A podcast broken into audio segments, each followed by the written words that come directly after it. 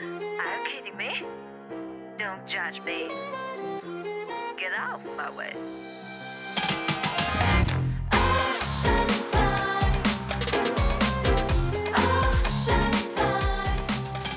亲爱的朋友们，大家好，欢迎收听《你知道的真多》，我是绵尾巴。我们的节目是每周一到周五的晚上七点准时更新，大家可以在喜马拉雅、荔枝等音频平台收听，也欢迎大家添加绵尾巴的微信投稿和建议，二七七五零六五三零等你来哦。口服胶原蛋白是智商税吗？可以非常肯定的告诉大家，是智商税。因为喝下胶原蛋白液体饮，或者是吃下胶原蛋白水果糖之后，它们并不能变成皮肤中的胶原蛋白，而是被消化系统分解成氨基酸吸收了。而皮肤中的胶原蛋白是需要重新合成的。其实，体内合成胶原蛋白的原料并不缺乏，甚至过量。在这种情况下，再补充也没有用。所以不要再喝胶原蛋白液体饮，或者是吃胶原蛋白水果糖了。如果你真的只吃米饭和白面，不吃肉、不吃菜、不吃海鲜、不吃豆腐，从而导致体内的赖氨酸缺乏，无法合成胶原蛋白的话，那就吃猪皮吧。它便宜，量又足，能给你带来足量的胶原蛋白合成原料。如果吃胶原蛋白真的有效，为什么不吃猪皮呢？猪皮便宜，量又足。关键是这个东西除了百分之七十五的水之外，胶原蛋白的含量高达百分之十九。吃一百克猪皮，相当于补充了七十五克水，外加十九克的胶原蛋白。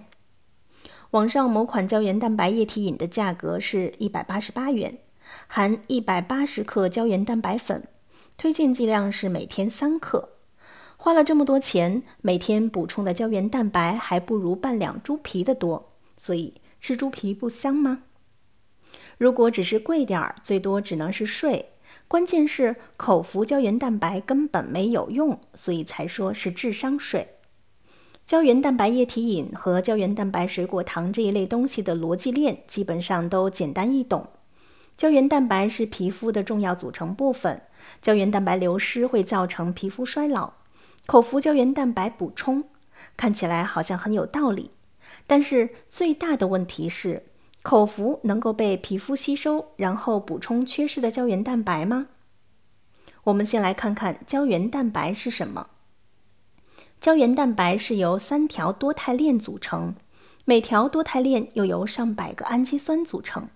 所以说，胶原蛋白就是由特定的氨基酸序列按照一定的空间排列组成的大分子，并没有什么神秘之处。胶原蛋白吃下去之后，并不能直接被吸收，跟其他的蛋白质，比如鸡蛋一样，都需要经过消化变成小分子之后才能被吸收。经过消化系统之后，胶原蛋白最后变成了两个蛋白质分子组成的二肽和三个蛋白质分子组成的三肽。被吸收之后，最后在体内只剩下氨基酸了。那么，胶原蛋白是怎么合成的呢？胶原蛋白合成最主要的氨基酸是脯氨酸、赖氨酸、甘氨酸，它们在核糖体内形成肽链之后，再折叠形成三维的空间结构。所以吃下去的胶原蛋白被消化成赖氨酸、甘氨酸和谷氨酸，它们又能合成胶原蛋白。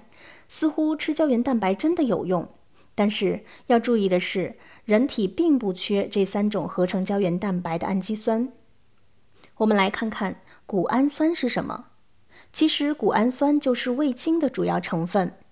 现代人口味这么重，大家关心的只会是味精摄入过多，并不是不足。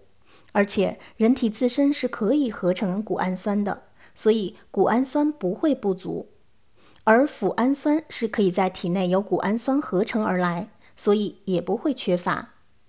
唯一有可能缺乏的是赖氨酸。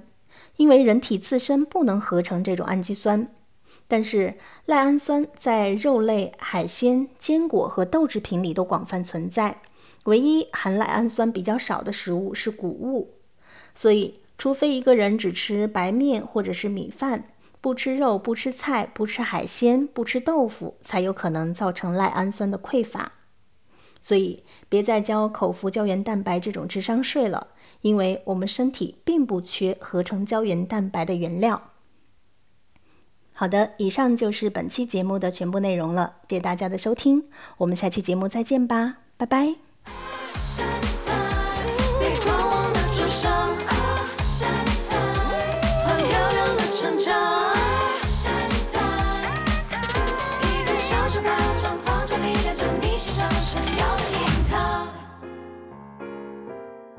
闪亮的耳光。